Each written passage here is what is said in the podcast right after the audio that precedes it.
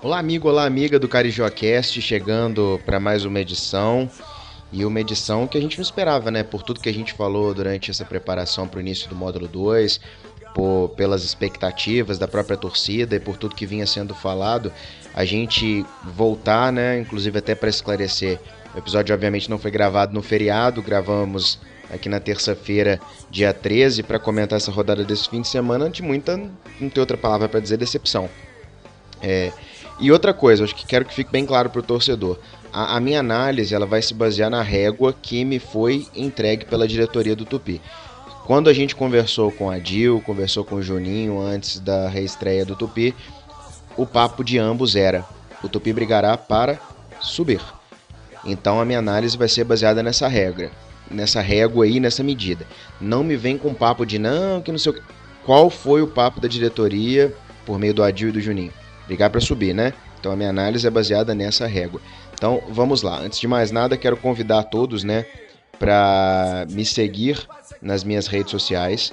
Estamos sempre aí trazendo informações novas, é, coisas interessantes, qualquer novidade de contratação, né, para você. Então estou sempre muito ativo no Twitter. Então peço a vocês, né, que me siga lá no Twitter, arroba Giovanni Rezende. Procura por lá, arroba Giovanni Rezende no Twitter me siga por lá que sempre tem informação nova. Também estou pelo Facebook, você pode acompanhar lives antigas pelas quais participei com o pessoal da Play Hits. Estou sempre aí ativo também no Facebook, principalmente com essa divulgação. Você pode acompanhar também episódios anteriores do nosso podcast, do nosso CarijoCast, no Giovanni Carvalho Rezende pelo Facebook.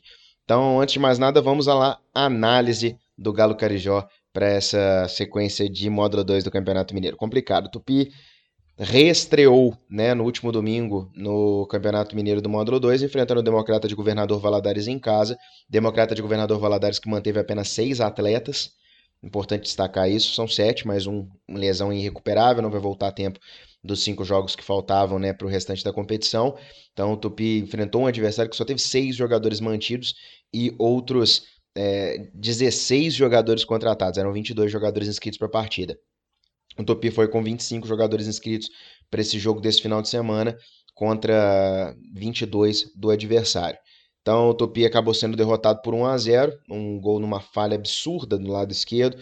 O Tupi perdeu uma bola do lado direito com o Tainer, lateral direito. Daqui a pouco a gente fala mais essa escalação. É, e no cruzamento, nas costas do Anderson, que jogou improvisado como lateral esquerdo, o Filipinho entrou e fez o gol. É, na sequência, o Tupi teve algumas oportunidades, e tudo mais. Daqui a pouquinho a gente fala mais sobre isso. A escalação do Tupi para essa partida foi o João Lucas no gol, o Tanler na lateral direita, Thiago e Mega na zaga, Anderson na lateral esquerda.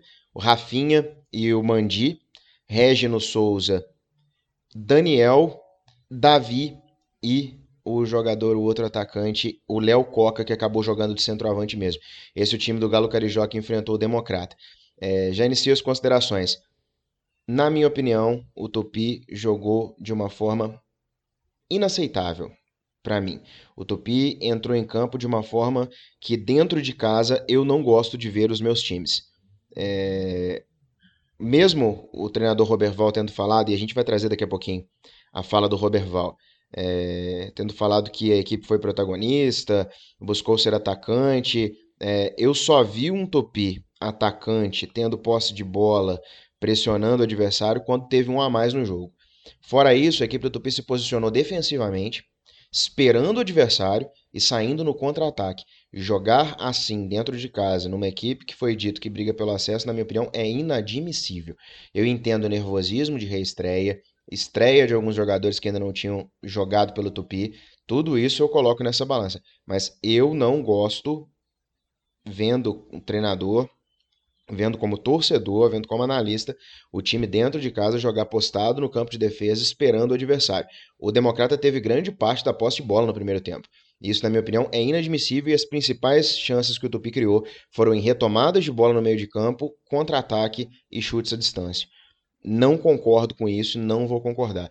Tanto que o Tupi ficava no campo de defesa, perdia a bola e dava posse de bola para a equipe democrata no seu campo de defesa.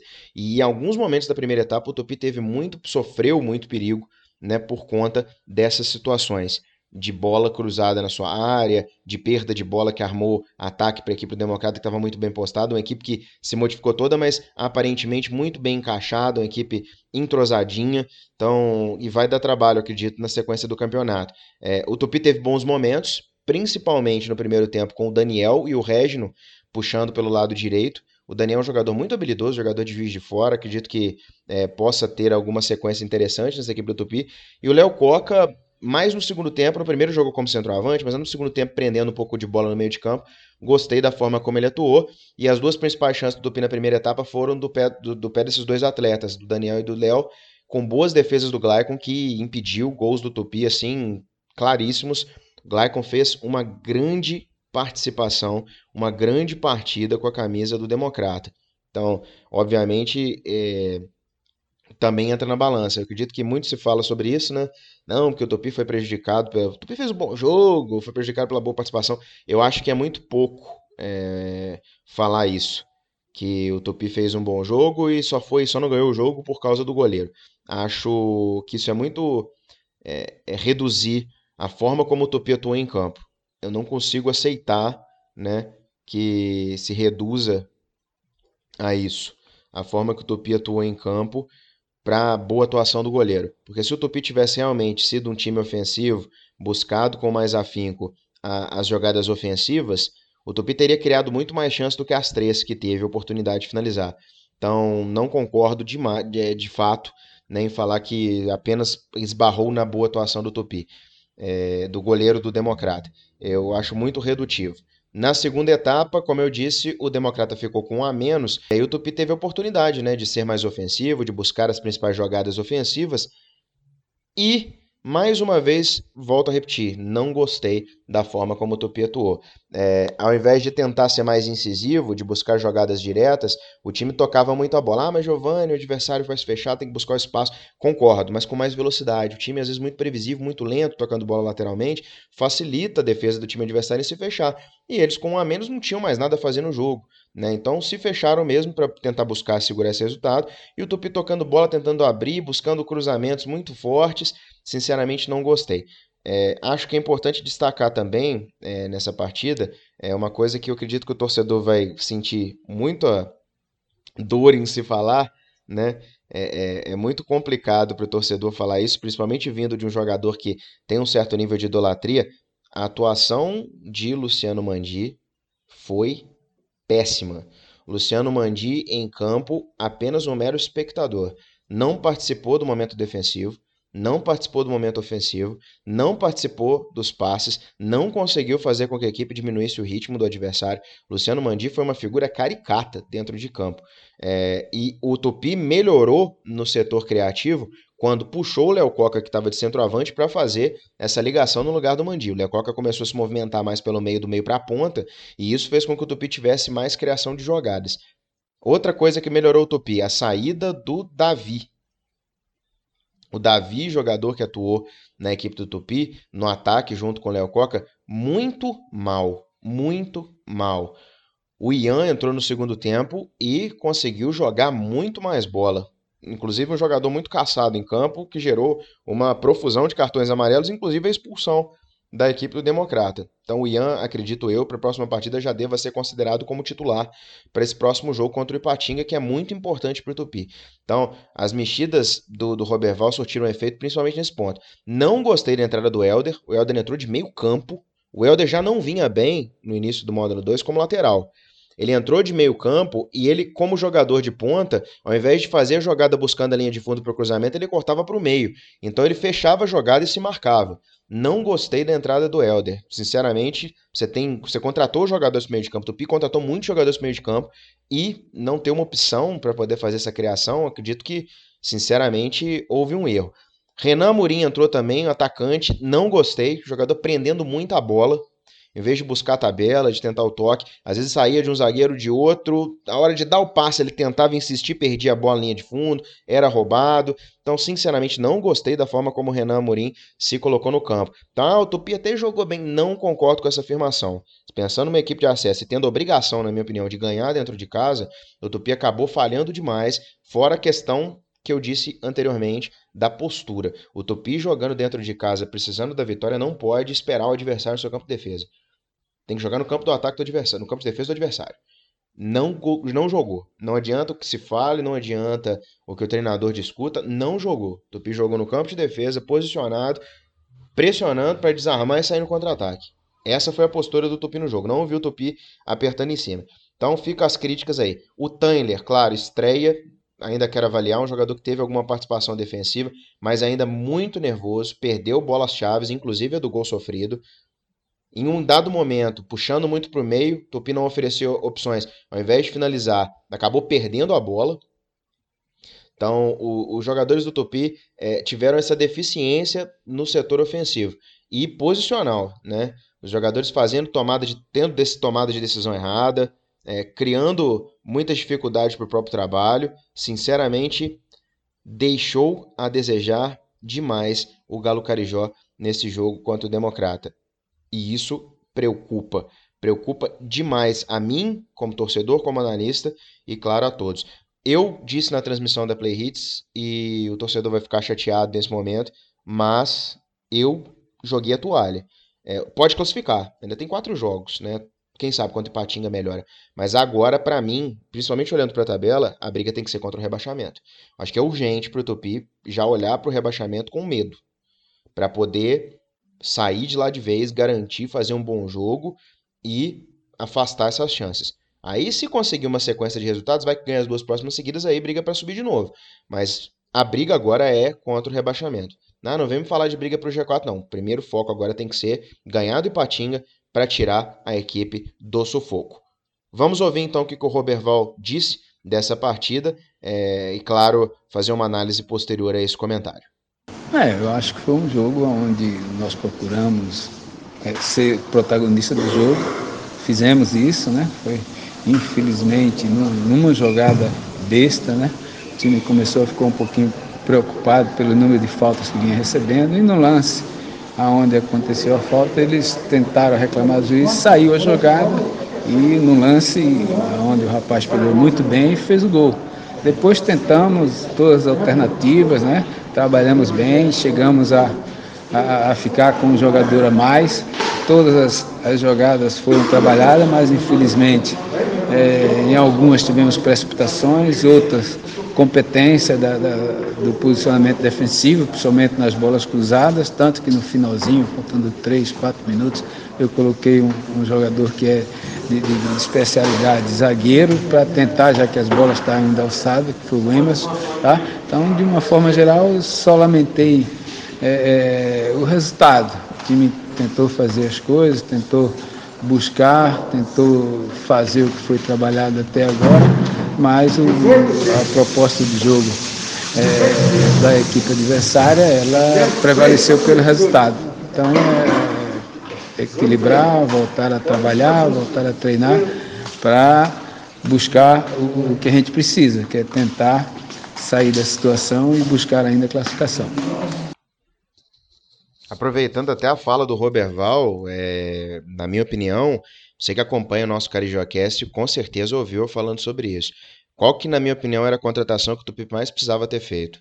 Centroavante. Ah, trouxe o Renan Amorim. Sabe quantos centroavantes, atacantes, né? O Tupi tem no elenco após a saída do Gueguel e a efetivação do Anderson como lateral esquerdo? Dois. O Tupi tem o Davi e o Renan Amorim. O Tupi só tem dois atacantes. O Léo Coca veio como meia. Tá jogando como atacante, mas, na minha opinião, foi melhor quando jogou no lugar do Mandi no meio de campo. É preocupante. Você ter que colocar um zagueiro na reta final do jogo para poder escorar de cabeça dentro da área. Não é um centroavante. Sinceramente, na minha opinião, isso deixa claro e explícito o erro de planejamento. Tupi tem muitos meias, muitos volantes, zagueiros, laterais, mas não tem atacantes no elenco. Dois atacantes no elenco. é preocupante, é preocupante. A gente fica receoso, não queria ser o cavaleiro do apocalipse, né, o grande mensageiro do mal aqui, mas é bom o torcedor se preparar para o sofrimento. Esse jogo contra o Ipatinga ganha trajetórias tensas por tudo que circunda. O torcedor sabe que é um rival, né? O Ipatinga é um rival do Tupi de anos. Torcidas têm é, um clima já de rivalidade. Tive a oportunidade de acompanhar jogos no Ipatingão e complicado, de rivalidade e animosidade. Tem um, um, um, tempero a mais, a questão do Nicanor Pires, né? péssimo diretor com passagens aqui pelo Tupi, que agora é presidente do Ipatinga, não cabe nem comentar, não vou dar um minuto que seja para essa pessoa dentro do podcast. Mas, sinceramente, o jogo virou obrigação. O Tupi tem que ganhar do Ipatinga. E eu receio pela tranquilidade do trabalho. Um resultado que não seja vitória contra o Ipatinga vai transformar toda a situação, se já não está preocupante, né, num caos completo. Porque vão faltar apenas três jogos e os adversários de baixo tão próximos. Então, tá feia a coisa. A gente torce para que melhore. A gente torce para que, como disse o Roberval, o time trabalhe. Mas, sinceramente, eu entendo o Roberval tá defendendo o grupo dele nesse momento. Ele, como treinador, não vai simplesmente chegar na coletiva e sentar o pau em cima dos atletas. Entendo perfeitamente a postura e a fala dele, mas não vi bons momentos. Vi o Tupi sendo mais ofensivo porque estava com um a mais e houve a necessidade de estar no campo do adversário. Mas não vi a equipe do Tupi fazendo por onde, merecendo que seja um empate na partida. Então há muito a melhorar. A gente vai continuar acompanhando, vamos continuar torcendo, mas há muito a que se melhorar. E a gente torce para que isso melhore o mais rápido possível, para que no próximo próximo podcast, nosso próximo encontro, a gente possa estar falando aqui no CarijoCast sobre vitória e sobre novas perspectivas. Então, vi alguns bons relâmpagos no jogo, alguns lapsos de coisa boa, mas espero melhoria. E infelizmente, vamos ver aí como é que o Tupi reage. Volto a dizer, na minha opinião, o Ian tem que ser titular no lugar do Davi. A análise da posição, do, da condição do Mandi tem que ser feita. Eu acho que para jogar como jogou, ele não pode ser titular. Tudo isso tem que ser levado em consideração e a gente, claro, vai fazer a análise no próximo episódio do Carijocast. Peço a você que gostou, escutou, compartilhe com seus amigos, avise a todos, né, que está saindo na terça-feira, que teve aí essa mudança de data e, por favor, mande seu recado, comente, participe das nossas redes. Tenho certeza que o seu comentário vai ajudar bastante a melhorar ainda mais a nossa programação aqui do Carijocast. Gente, e continue acompanhando nosso trabalho, viu? Estou fazendo os jogos pela Play Hits, estou acompanhando o Rivaldo Pinambás também pela CBF TV no Maicujo. Então acompanhe e você pode também acompanhar, né, o, os jogos do Tupi no Campeonato Mineiro do Módulo 2 que estão sendo transmitidos, né, pela televisão, pela Futebol TV, pela TV Futebol Mineiro.